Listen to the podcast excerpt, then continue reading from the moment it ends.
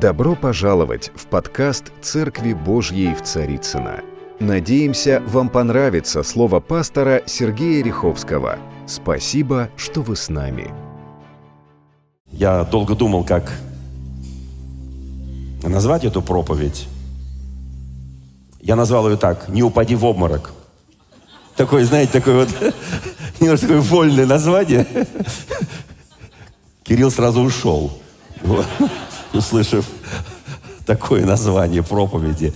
Вот. Но вы понимаете, друзья мои, у нас, мы же сейчас как бы вот, вот такая вилка у нас, у нас на этой прошедшей неделе было Вознесение Господне, вот, от чего апостолы чуть не упали в обморок, потому что они, конечно, многое ожидали. И вообще вот эти 40 дней, как написано в Деяниях апостола, когда Христос являлся им много раз, ну и в Евангелиях в, самых, в самом конце тоже. И, конечно, они не таким его представляли воскресшим.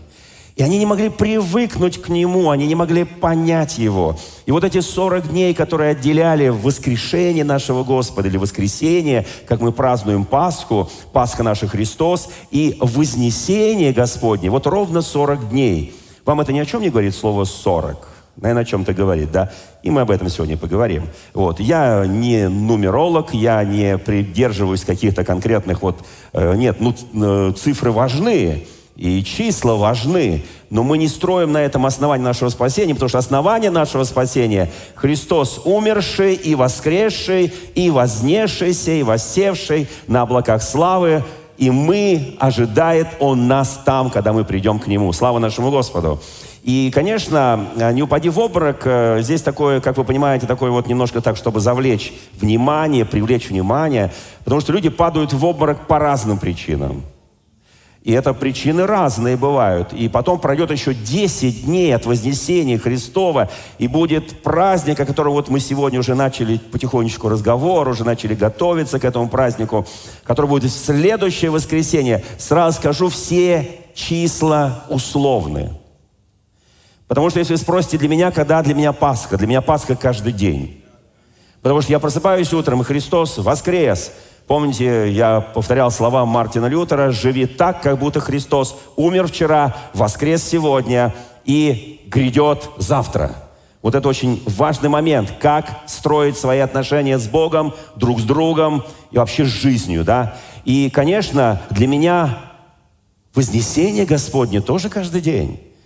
Потому что я знаю, что святые Божьи, они каждый день возносятся от земли, переходя через смерть в жизнь.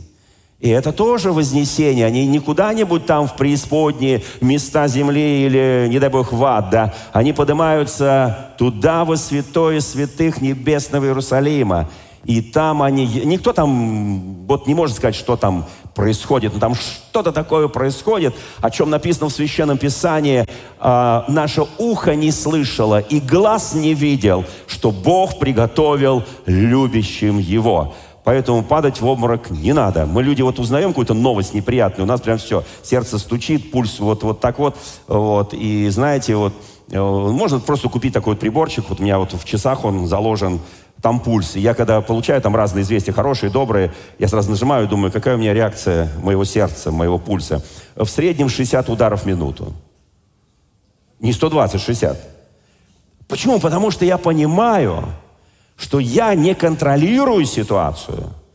Ее, скажем так, недостаточно могу контролировать ситуацию. Даже если у меня пульс поднимется до 130 или 140, я ее не проконтролирую. У меня вот э, какие-то новости были такие, знаете, сложные. У меня там 68 пульс. Думаю, что-то как-то я это не доверяю Богу. Понимаете? Потому что когда я доверяю Богу, у меня ровно. Ну, конечно, я человек, я из плоти и крови, у меня есть душа и дух, и все такое прочее, и эмоции, и все у меня есть. Естественно, тело немножко реагирует – оно же тело, оно вот такое тело, там душа реагирует. И, и, и мой внутренний человек тоже реагирует на разные новости, на разные события. Он, конечно, реагирует. И он реагирует по-разному. И приходит радость или уныние, или печаль, что-то еще. Это нормальная реакция. Но не прекращай доверять свою жизнь Господу. Доверяй ее Господу на сто процентов. И тогда ты будешь чувствовать уверенность в своем спасении, уверенность в Боге.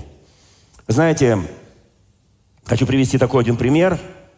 Знаете, мне нравится приводить примеры, там то ли бабочка и кокон, девочка помогла и бабочка умерла. Помните, я говорил это в последней проповеди. Или там, допустим, орел и ворон. Кто посмотрел в интернете, вот как ворон, не ворона только, а ворон. Что ворона и ворон это разные немножко птицы. Как ворон летает на орла. Кто-то посмотрел? А как они потом, поднявшись на высоту, можно найти в интернете один ролик, с самолета снимали. С самолета, где-то там э, на Западе снимали, как э, орел на самой уже высоте, там где-то около 10, и ворон так хоп, и полетел вниз камнем. Мы говорили о том, что не надо бороться, будь орлом. Не трать свои силы на воронов. Трать свои силы на то, чтобы подняться к высотам неба и достичь высоты. И тогда все вот эти вороны сами падают. Я просто напоминаю прошлые проповеди. Итак, не упади в обморок. Знаете, откуда я взял это название? Потому что некоторые, знаете, я помню, я э, так случилось, приехал, на, э, демобилизовался из армии, вот, и там стою, значит, звоню у себя, там, папа, мама, кто откроет дверь, вот, и открывает дверь моя тетя, вот, мы жили на пятом этаже, хрущевке, открывает дверь, вот, и я стою там в военной форме, все, вернулся, вот, два года в Забайкале, там все очень сложно было и так далее. И она смотрит на меня, и вдруг она истерит, у нее слезы ручьем, и она убегает. Я думаю, куда она убежала? Она бежит там за моей мамой, кричит, Тоня, Сережа пришел. И они вместе выбегают, у них истерика, они плачут. Я говорю, а что вы плачете, женщины, дорогие мои, мама и тетя, вы что плачете? От радости. Я думаю, они там в истерике. Я, я уже думаю, сейчас на шатырку надо все, потому что, ну, как-то надо, ну, спасать их. Вот. Ну, вот, слава Богу, они не упали, они порадовались. Я сейчас расскажу одну историю, ну, вернее, две коротких истории. Это станет как бы неким основанием этой проповеди. А, ну, наверняка многие из нас видели алмазы. Алмазы. Кто видел алмазы живьем? Ни подделки, ни бижутерию, а вот настоящий алмаз. Ну, хотя бы на фотографии. Я думаю, нас, нам такое настоящее это там где-то э, в коронах, э, в скипертах, там у королей, у царей и так далее. Вот. Но алмаз, да, это то, что самое, одно из самых драгоценных. Можно купить целое состояние огромнейшее, обменять на эти алмазы.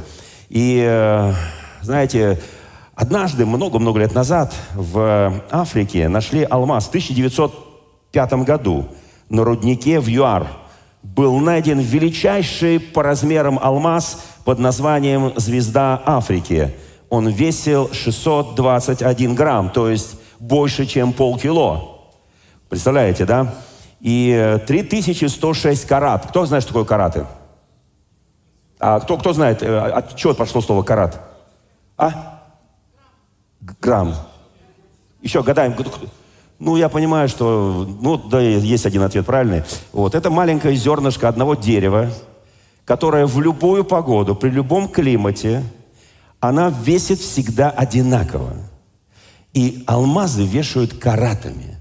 То есть никакие там точные весы не взвесят, только карат. То есть это вот, вот это вот э, семя этого, ну, такое зернышко этого дерева.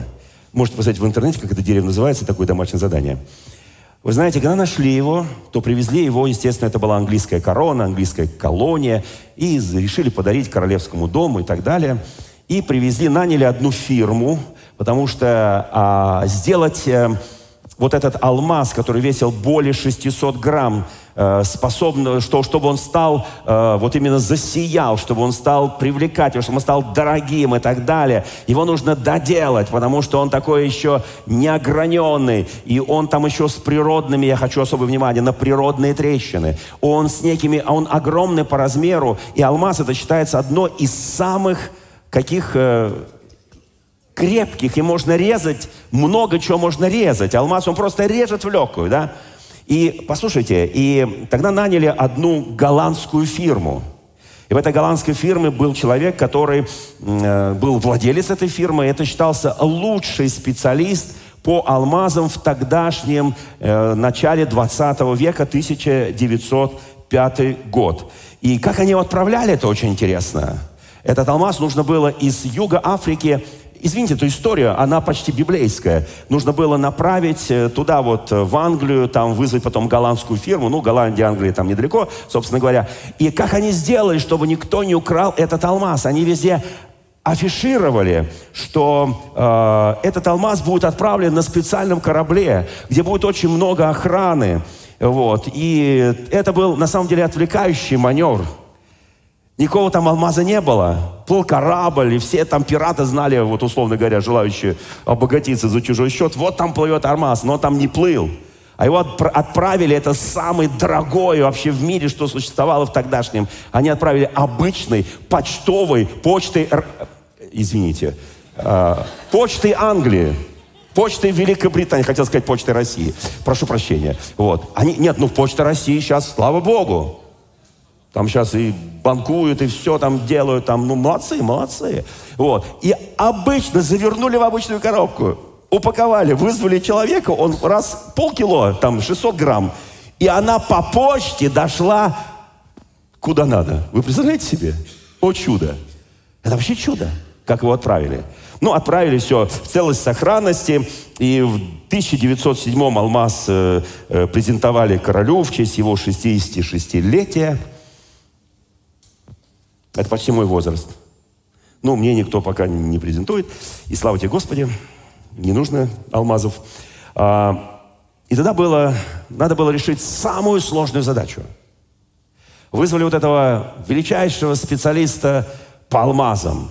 Он должен был вот этот огромный алмаз превратить во множество алмазов.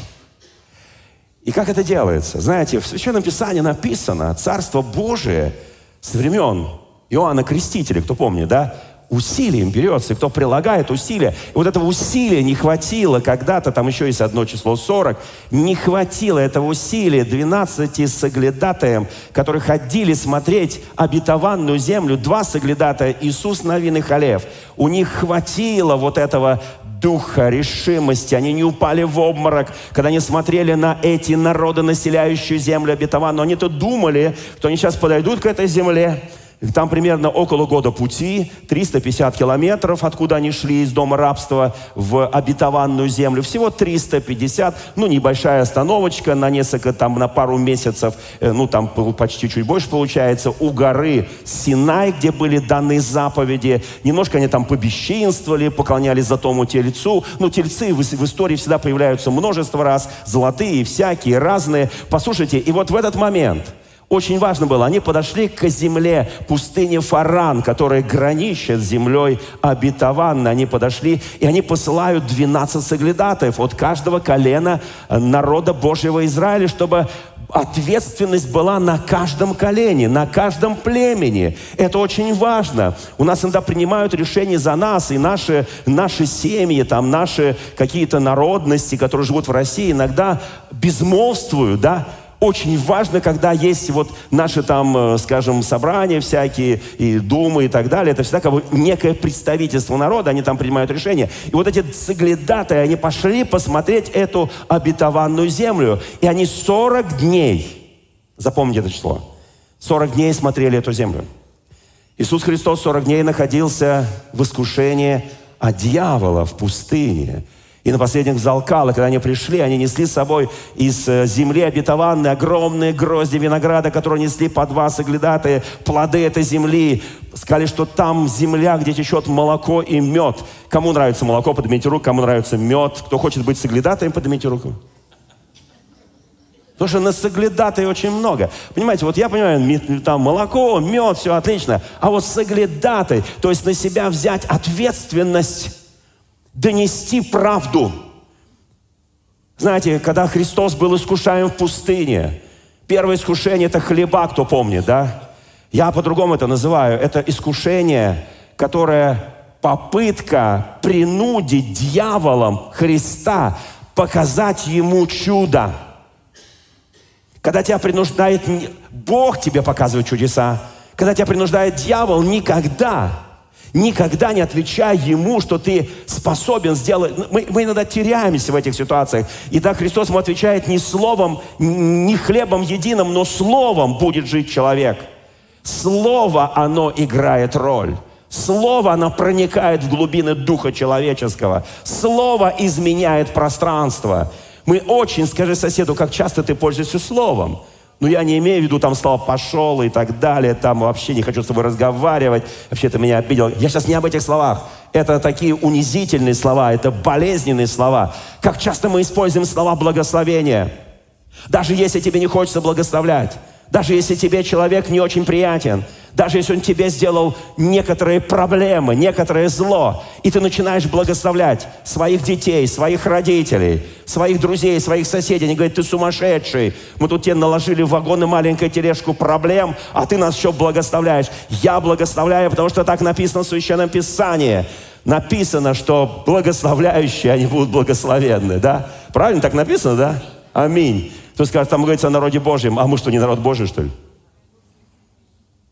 Дорогие мои, и там написано, что не проклинайте, но благословляйте, любите врагов ваших, благословляйте ненавидящих, проклинающим благотворите. Так написано в Слове Божьем.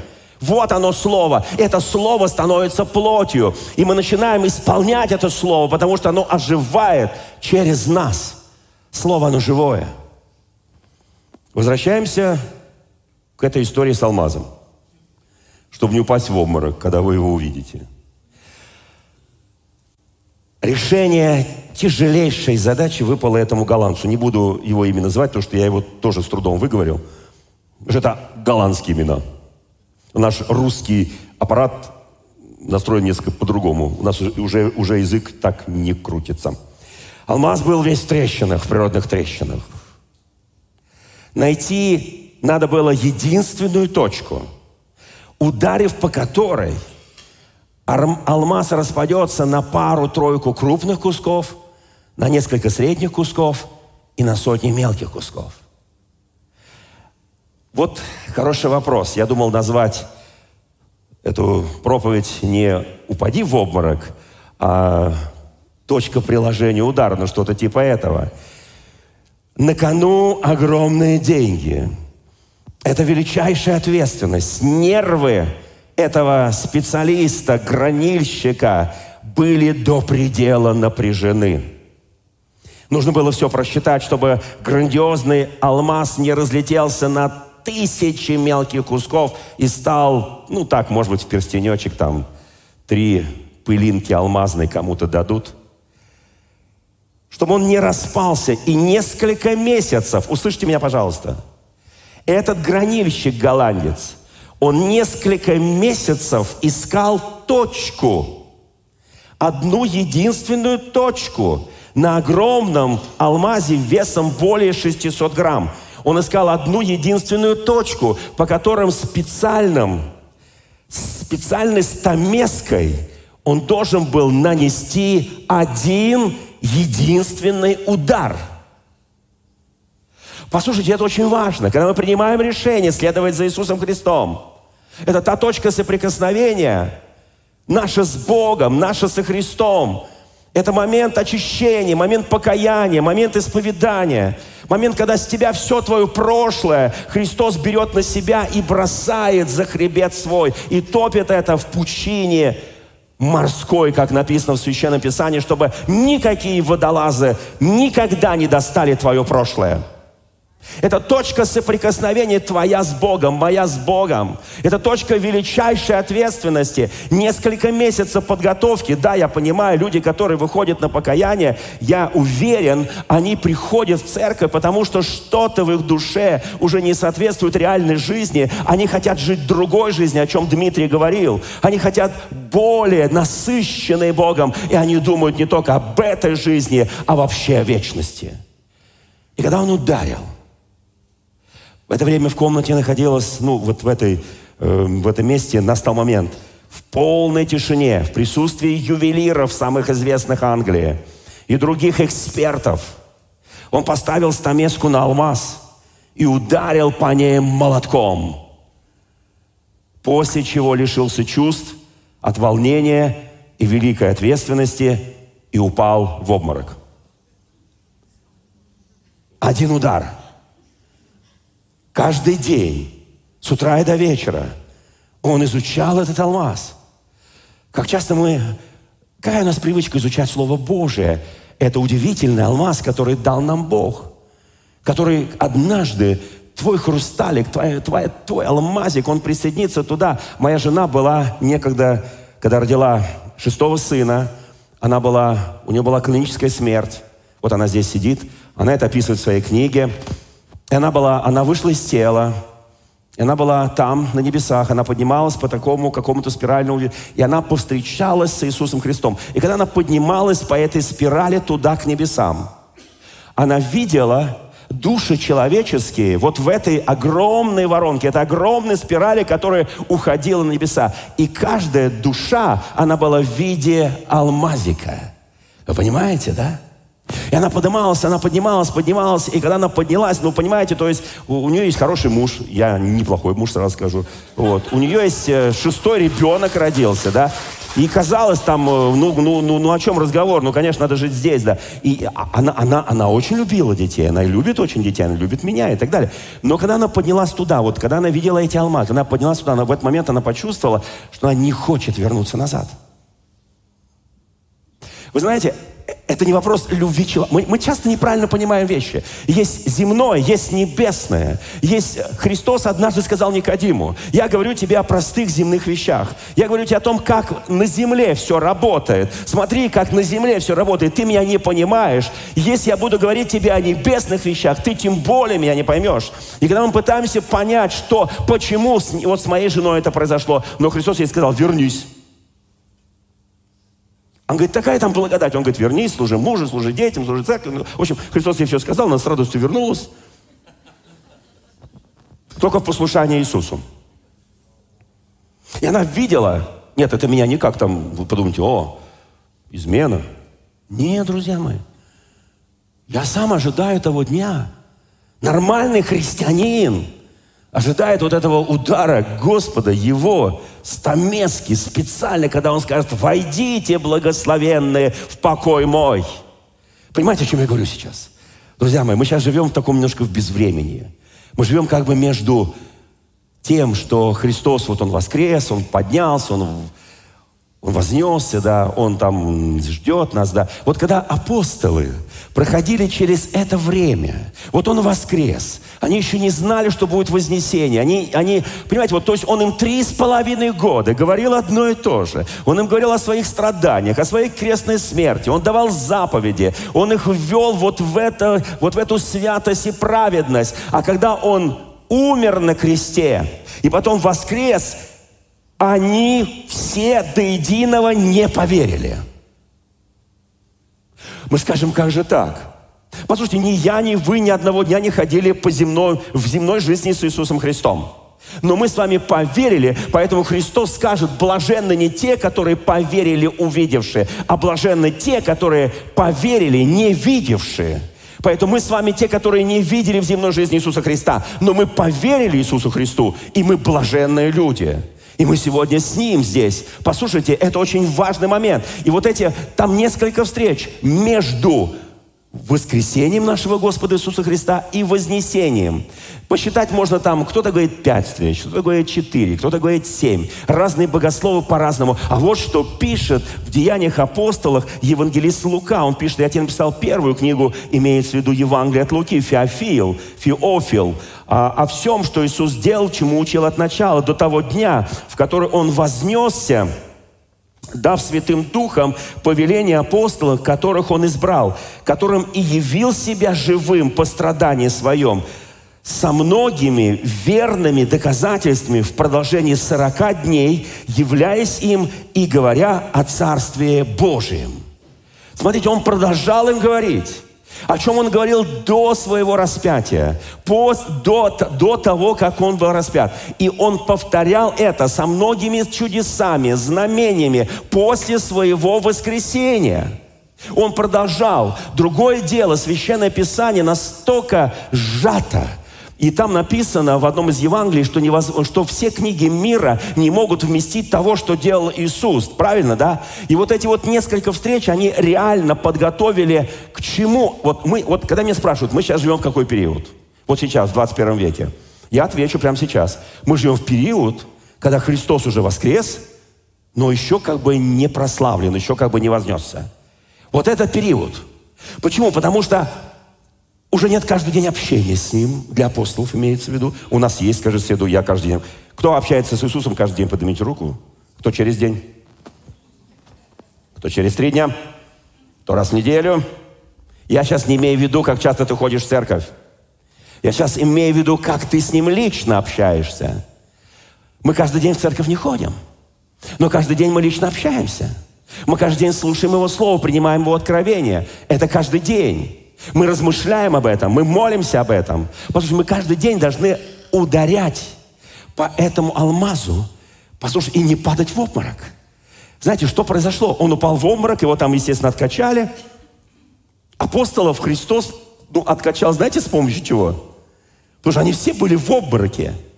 Извините, когда он был распят на кресте, они все были в обмороке. Они шли двое в Имаус и говорили, а мы-то думали, а мы думали, что это тот царь Израиля, который пришел. Они и тогда, перед его вознесением, вот в этой же самой первой главе Деяния апостолов, они будут говорить, не в это ли время ты восстанавливаешь царство Израиля? Они продолжали мыслить земными категориями. Он им о Царстве Небесном, а они о Царстве Земном. Он им о Духе Святом, они говорят, а как это будет? Понимаете, вот, то есть я, я понимаю, это мы с вами знаем, мы с вами прошли через эти вещи, а они еще, они были как пионеры, перво, не в смысле пионеры Советского Союза, а первопроходцы в дух, пионеры духовные, первопроходцы, вот кто они были. Поэтому я никогда не буду говорить, о, там Фома там такой неверный, вот это вот, вот это Петр, который отрекся. Послушайте, мы не знаем, как мы бы себя вели. Но вот в эти несколько дней, 40 дней, каждый из них, смотрите, он сначала им явился, потом аж только на восьмой день, когда был Фома, то есть 8 дней вообще не являлся. Иисус где-то был. А он задает им другой вопрос. Давайте зададим его сейчас друг другу. Иисус, я знаю, где был. Он продолжал исполнять волю Отца. Он исполнял ту миссию, которую он должен был исполнять. И он не обязан был докладывать своим ученикам. У меня вопрос другой. А где мы эти восемь дней бываем, пока он не является? Он должен был спросить, а вы где были? И вот это уже интереснее. Спроси, спроси соседа, завтра ты где будешь? Не, не в смысле. Не в смысле, ты будешь на даче, там, за городом, господин мэр подписал указ, все 65 плюс сидят дома и так далее, там все эти закрываются какие-то увеселительные парки. Не, по паркам можно гулять, слава тебе Господи. Поэтому Царицынский парк не отменяется, слава Богу. Послушайте, друзья мои, но я хочу сказать простую вещь. Где мы бываем эти дни, когда он явился, потом через 8 дней явился, потом они там, он их ждет э, на Генесарецком озере, на Галилее, и потом опять там является, где мы вот это время. Каждый из нас говорит, пойдем порыбачим, пойдем порыбачим. Они даже вопрос не задавали, будет ли там Иисус. Они же понятия не имели, что Он будет скоро вознесен. Они даже эти числа не знали. Послушайте, что такое День Пятидесятницы? Они думали, как я предполагаю, скорее всего, они думали, что вот скоро Шавуот, Шавуот по-нашему и по-еврейски день Пятидесятницы. Это библейское слово Шавуот переводится Пятидесятница. Послушайте, они ожидали, что на пять, там на Пятидесятнице, как на Пасхе, что-то такое произойдет, только уже не распятие, а может быть такое мощнейшее прославление. Может быть именно в этот день он займет трон Израиля. Он прогонит завоевателей римлян. Может быть, это в этот день будет. Они так ждали этот день. И вдруг за 10 дней до этого дня он им скажет здесь в первой главе, что все, закончено. Они скажут, как закончено? Мы же только вот к тебе привыкаем, к другому. Если раньше они к нему относились как просто старшему брату, а теперь он какой-то другой, какой-то небесный, какой-то незнакомый. Знаете, вот если мы общаешься с человеком, общаешься каждый день, да, и привыкаешь к его голосу, к его манерам, к его походке, к его э, запаху. Кто знает, у каждого есть запах? Парфюм называется. Парфюм. И у каждого есть дух. Кто знает, что есть дух? Дух Святой, который живет в нас, Дух человеческий, который живет в нас. И ты привыкаешь к этому, ты привыкаешь, ты знаешь, что с чего начнет человек общение, ты даже уже выучил все истории, которые он тебе расскажет. Понимаете, да? Ты уже все знаешь. И он скажет, я тебе это как-то давно рассказывал, можно освежу. А ты скажи, а новые истории есть? Он скажет, нет, я живу в прошлом. Нам нужна новая история. Новые знамения. Новые чудеса. Послушайте, с Иисусом Христом. Это очень серьезно. Многие из нас там остались в прошлом. Если Иисус тебя спросит, а эти 8 дней, вот эти 7 дней, вот эти 5 дней, ты где был? Ну, я понятно, я продолжаю творить волю Отца. Я без Отца ничего не делаю на этой земле. Но где ты был? Где ты был?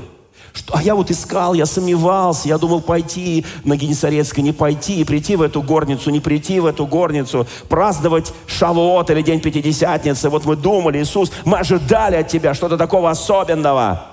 Он говорит, я вам скажу особенно. Вот что он говорит. Сейчас кое-что прочту, потом вернусь к этому гранищику. И тогда собрал он их говоря им о Царстве Божие, и повелел им, не отлучайтесь из Иерусалима, но ждите обещанного от Отца, о чем вы слышали от меня, ибо Иоанн крестил водою, а вы через несколько дней после сего будете крещены Духом Святым. После сего он уже в этот день возносился. Они не понимают, о чем он говорит, о каком он дне говорит. Он говорит, вы будете крещены Духом Святым. Спроси соседу, ты крещен Святым Духом? Спроси просто, ну просто спроси. Если человек скажет, я не знаю – о, не отпускайте его сегодня, нужно промолить его сегодня, после служения. Как это, как это не знаю? Я знаю. Я знаю, что я крещен Духом Святым. Я знаю, как Он во мне дышит. Я знаю, как Он во мне огорчается, когда я делаю глупости. Я знаю, как во мне радуется и ликует, когда я делаю праведность. Я знаю, когда я где-то в пограничном состоянии между глупостью и праведностью, я вижу, как Он влечет меня вот в эту праведность.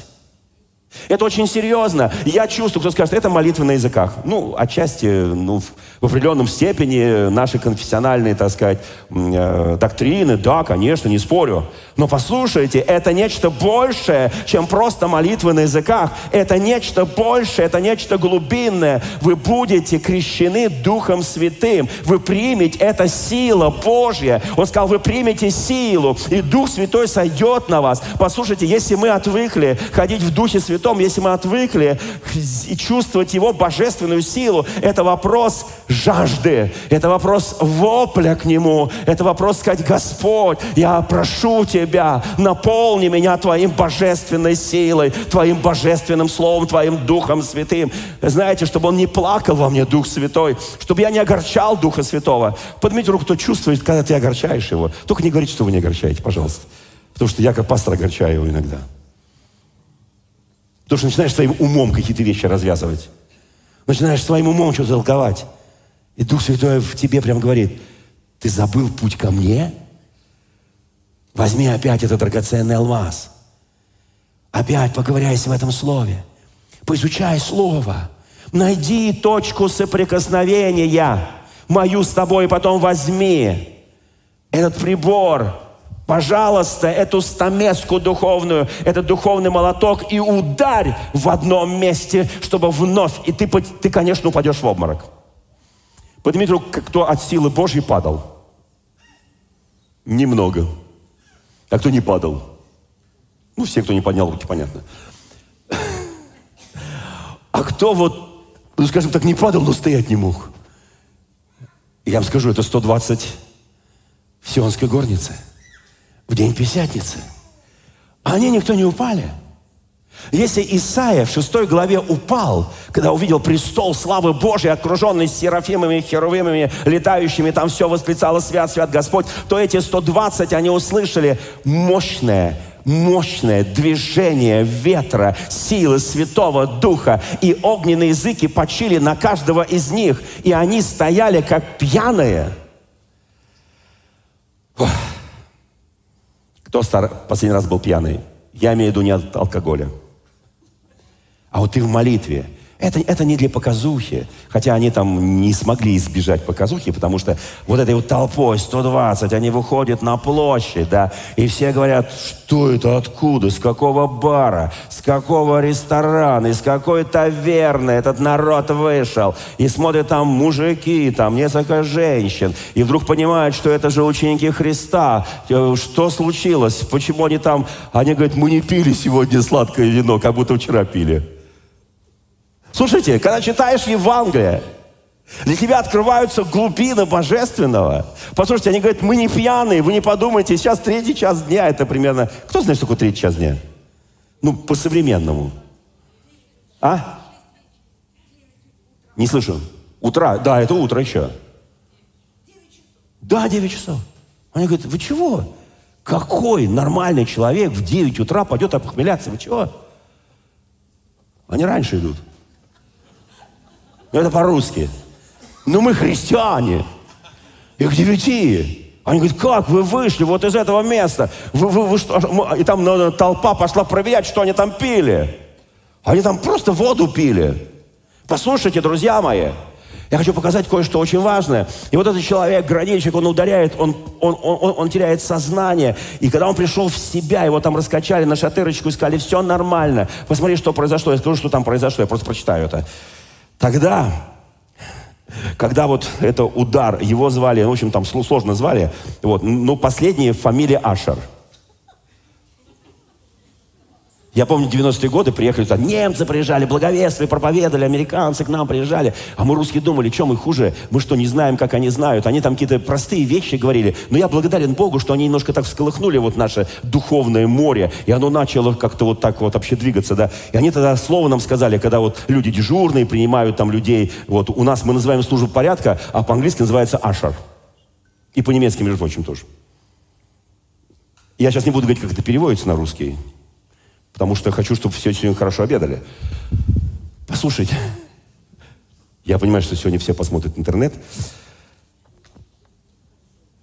После удара молотка он рассыпался на два гигантских куска. Семь кусков размером поменьше и около ста мелких. Все бриллианты были подвергнуты огранке. Он сам это, собственно говоря, делал. И послушайте, и я могу сказать, что вот когда этот удар произошел, знаете, когда вот Слово Божье, вот есть Ветхий Завет, есть Новый, два величайших алмаза, которые мы с вами имеем – Семь кусков, я, знаете, я, я, я просто, потому что там богословы стали, стали изучать эти два, одного назвали Завет Ветхий, другой Новый, потом семь кусков, послание семи церквей, откровений. Понимаете, да? Потому что у нас же все богословы, они сразу берут цифры, номера, там все начинают там представлять, там сто кусков, это значит, там и вот столько вот будет там гонений, испытаний, там и так далее, наполнится число святых. Вот, но я вам скажу, я вам скажу, всего, и, и еще был найден один бриллиант, я просто очень быстро скажу, тоже гигантский, тоже огромнейший, вот, э, Э, огромнейший, и его тоже, и человек, который его изучал, но изучал его несколько месяцев, два года. Вы представляете, приходит человек на работу, ему платят огромные деньги. За то, что он берет алмаз и изучает его.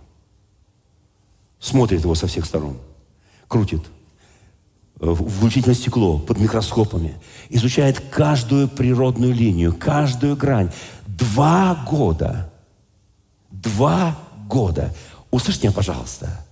У нас мы один раз Евангелие прочитали и говорим, мы все знаем. Я знаю Слово Божье, все. Два раза прочитал. Первую главу от Матфея. Это родил этого, это родил этого, это родил этого. К концу главы понял, что я не знаю, кто меня родил. Понимаете, друзья мои? Мы прочитали что-то, думаю, я все знаю. У меня есть такое, у меня есть откровение. Послушайте, два года, первый случай несколько месяцев, потом два года человек изучает алмаз. Он изучает его природные трещины, он изучает, и он находит одну единственную точку. Не две, не три, одну единственную.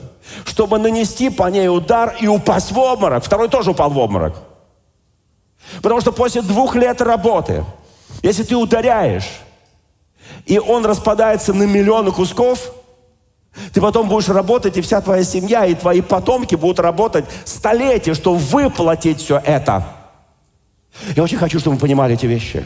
Мы имеем дело с таким алмазом, имя которого Слово Божие, имя Дух Святой, Господь. Я хочу сказать, что, послушайте, нам всегда Откровение 3 глава. Откровение Иоанна, 3 глава. Ангелу Ладыкийской церкви напиши. Я читаю современный перевод, поэтому чуть-чуть он будет не похож на синодальный, чуть-чуть. Ангелу Ладыкийской церкви напиши. Так говорит Аминь, верный, истинный свидетель, источник Божьего творения. Иисус говорит, я источник Божьего творения. Мы часто думаем, кто источник Божьего творения? Иисус источник Божьего творения. И все, что сотворено на небе, во вселенной, виновник этому творению, источник этого творения – Иисус. Я очень хочу, послушайте, когда, когда дьявол искушал Христа 40 дней – он когда искушал Христа, послушайте, он дал ему три искушения. Похоть плоти, похоть очей и гордость житейская. Когда ты проходишь, я прохожу искушение. Поверьте мне, все эти три искушения каждый день присутствуют в моей жизни. Каждый день меня кто-то где-то искушает. И у меня есть это противоядие. У меня есть эта удивительная сила, данная мне нашим Господом Иисусом Христом. Писание говорит, что Он виновник всего того, что было сотворено. И вот что Он говорит, Ладыки. Я знаю твои дела – это написано послание к последнему времени. То есть к тебе и ко мне. Я знаю твои дела. Ты не холоден и не горяч. Слушайте, это ужасно. Когда я смотрю на современное христианство, я знаю, что здесь написано правда – у нас много традиций, много обрядов, много обычаев, много-много-много всего, куличи, яйца и так далее. У нас там, не знаю, вербочки-то. Это все мы знаем, это все мы делаем, и прекрасно-прекрасно. Но он говорит, ты не холоден и не горяч, потому что ты осветил куличик, ты покрасил яйцо, и потом сказал, я все сделал для Господа. А твое сердце осталось таким же. А твой кулич остался тем же. Я имею в виду твое, твое, потому что Пасха наша Христос – и знаете, некоторые называют кулич еще Пасхой. Господи, ну, ну как это так, Боже мой. Пасха Христос. Вот почему на святом причастии мы принимаем эту святыню. Вот почему мы принимаем Его тело, ломимое за нас. Его пролитую кровь за нас. То, что называется святым причастием. Это наша жизнь. Это Он Пасха. Послушайте, я знаю твои дела. Скажи соседу, просто вот, знаете, мне так нравится этот зал. Как, кому нравится, что это зал? В том зале мы сидели как в аквариуме. Сейчас ни одного окна. Мы здесь до конца лета посидим, чтобы потом опять вернуться в аквариум. Или, может быть, что-то другое. Кто знает. На все воля Божья, да? Друзья мои, это же благодать. Он здесь сейчас нас будет вот, вот питать. Мы должны здесь так... Э, я не знаю, сколько у нас времени для богослужения? Коллег, кто мне скажет? Немножко еще есть, да? Минут 15, да? Слава Богу. Я просто не начинал еще. Вот, видите, у меня вот большой конспект. Я просто так мельком подглядываю. Мельком. Я знаю твои дела. Скажи соседу, он знает твои дела. И посмотри в глаза соседу. Скажи, он, он, не я, а он знает твои дела. Слушайте, какое счастье, скажи, ой, какая... Я счастливый человек, не она знает мои дела. Не он знает мои дела, а он знает мои дела. Он говорит, я знаю, я знаю, что ты делаешь в тайной комнате, в нетайной комнате, везде, где ты в метро. Я, я все знаю. Я все абсолютно знаю. Я знаю глубины, высоты, я знаю, все абсолютно знаю. Скажи, какое счастье, что он все знает. И он говорит, я знаю, что ты не холоден, не горяч. Ну да, Господи. Буду горячим, все будут об меня обжигаться, холодным, все будут мерзнуть. Это же благодать, я тепленький. Я тепленький. Я немножко христианин, немножко не христианин, я немножко туда, немножко сюда. Не надо меня бить, я не алмаз. О, я знаю, однажды этот удар будет нанесен. Только не человеком. Я знаю, что из нас посыпется столько алмазов, да?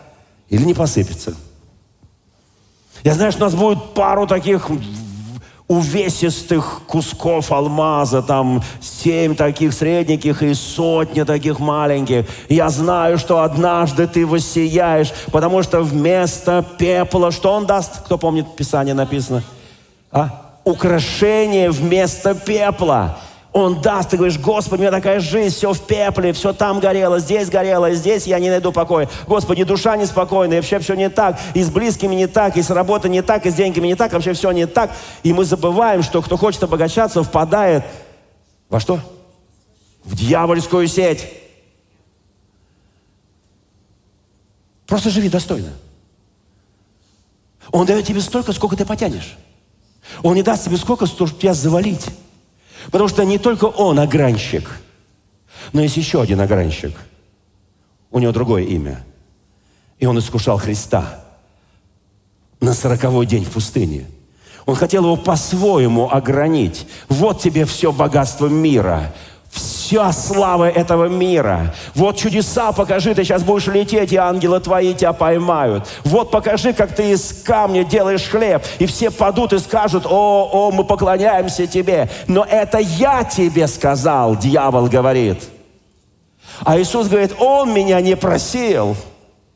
Он не просил, помните мою проповедь, я говорил о том, что самое великое чудо в этих трех искушениях, что Христос ни разу не сделал то, о чем его просил дьявол. И вот это чудо, что он не сделал, что дьявол его просил, но он потом делал это во много раз. Он и хлеба умножал, и больных исцелял, и чудеса творил для народа Божьего. По Слову Божьему. И он сказал, я никогда ничего не делаю, пока не вижу моего Отца творящим. Слушайте, итак, дела он наши знает. Так, потрогайте друг друга, так только тихонечко, благочестиво, целомудренно. Холодные или горячие? Теплые. О, как хотелось бы, сказал Дух Святой, устами этого... Вот, послушайте, Иоанн все это записал. О, как хотелось бы, чтобы ты был или холоден, или горяч. Боже мой, какое странное желание. Я хочу гореть для Христа. У нас такой псалом есть, да. Я хочу гореть, я не хочу тлеть, да. Ну, холодным. Он говорит, да ладно, если ты, если ты не горишь, то хотя бы будь холодным, я тебя раскочегарю быстро. Потому что когда ты теплый, ты в искушении. Кто понимает, когда ты теплый, ты в искушении? Потому что ты думаешь, что у тебя все хорошо с Богом, у тебя все отлично, у тебя все нормально. Да, ну там поскандалил, там поспорил, там обиделся, там огорчил, там не простил. Но в принципе все ничего. Это называется теплой. Это не горячий, это теплый. Послушайте, здесь написано, но ты только тепл. Я продолжу в следующий раз а, вот с этого места. Не горяч, не холоден – и дальше написано на современном русском языке, прям даже читать хоть страшно. Поэтому я изрыгну тебя из своего рта. Ва! В синодальном переводе не так грубо. Там так написано, что никто ничего не поймет. А здесь написано. Знаете, Писание говорит, надо иногда страхом спасать. Ты говоришь, я богат, я много приобрел, мне уже ничего не надо. Ну, в этом зале, наверное, так никто не скажет, да, я богат, я много приобрел, мне ничего не надо. Правда, да, друзья мои? Мы нищие духом, да? Мы блаженны нищие духом, да? Мы жаждем духовных переживаний. Здесь написано, но ты не осознаешь, что ты несчастен, жалок, нищ, слеп и гол. Я советую тебе купить у меня золото, очищенное в огне, чтобы разбогатеть моим золотом. Купи и белую одежду, чтобы закрыть твою постыдную ноготу. Купи глазную мазь, помажь свои глаза, чтобы ты мог видеть. Тех, кого люблю, я обличаю, наказываю. Поэтому прояви рвение и раскайся. Смотрите, для 21 века он говорит очень серьезные слова. Казалось бы, христианство должно быть на пике. 20 с лишним веков. Прошло христианство, империи умирали, народы исчезали, народы появлялись. Карта мира менялась, технологии, IT, интернет, все менялось. Послушайте, кроме одного, кроме человека, он говорит, прояви рвение, раскайся. Он это говорит через 20 веков, начало христианской эры. Это Ладыкия, это наш с вами период. Он умоляет и просит – Тех, кого люблю, я обличаю, наказываю. Кто знает, что это Он делает? Вот стою у двери, стучу. Кто услышит мой голос и откроет... Это я читаю из третьей главы книги Откровения. Кто от... услышит мой голос, откроет дверь, к тому войду и буду ужинать с Ним, и Он со мной. Поднимите руку, кто сегодня приглашен на ужин с Господом. Все приглашены, да. А вообще приглашены, нет? Куда-нибудь хоть приглашены? Кто-то вас накормит? Нас накормит сегодня кто-нибудь? Слава Богу. И откроет мне дверь, кто услышит мой голос. Я буду ужинать с ним, он со мной. Он откроет мне дверь. Побеждающим я дам право сесть со мной на моем троне, как я сам победил и сел с моим отцом на его троне. У кого есть уши, пусть услышит, что Дух говорит церквям. Мощно, правда, друзья мои? Я очень хочу, чтобы Господь возбудил в нас ревность, дерзновение. Вы знаете, это время последнее. Это приближение возвращение Христа, второе пришествие. Мы не знаем, когда это будет. Он скрывает от нас эти даты. Но Он сказал, когда увидите все сбывающимся. В истории мира после Ноева потопа, сейчас кое-что скажу страшное, после нового потопа, пандемия корона-19, Ноев потоп потопил всю землю. После этого ничего подобного, что было на, на всю землю, не было – это тоже потопило всю землю. Это серьезнейшее знамение в ожидании второго пришествия. Я жду Христа. Я не жду Антихриста. Я не буду впадать в обморок, если увижу Антихриста. Я, может быть, упаду в обморок, если увижу Христа. Я не знаю, э, моя супруга драгоценная, там, когда увидела Христа, ты не падала в обморок? Не падала, значит, тоже не упаду. 1 Иоанна, я на этом закончу эту часть проповеди, 2 глава, 18 стих. Дети, последнее время. И как вы слышали, что придет Антихрист, и теперь явилось много антихристов, то мы познаем из того, что это время последнее. Услышите, это тоже очень важное знамение. Это знамение, когда я сегодня читаю, что происходит в христианском мире, что происходит вообще в мире – я понимаю, что это знамение последнего времени. Вы знаете, я так благодарю Бога, что мы когда-то непослушанием одного человека сделались все грешниками.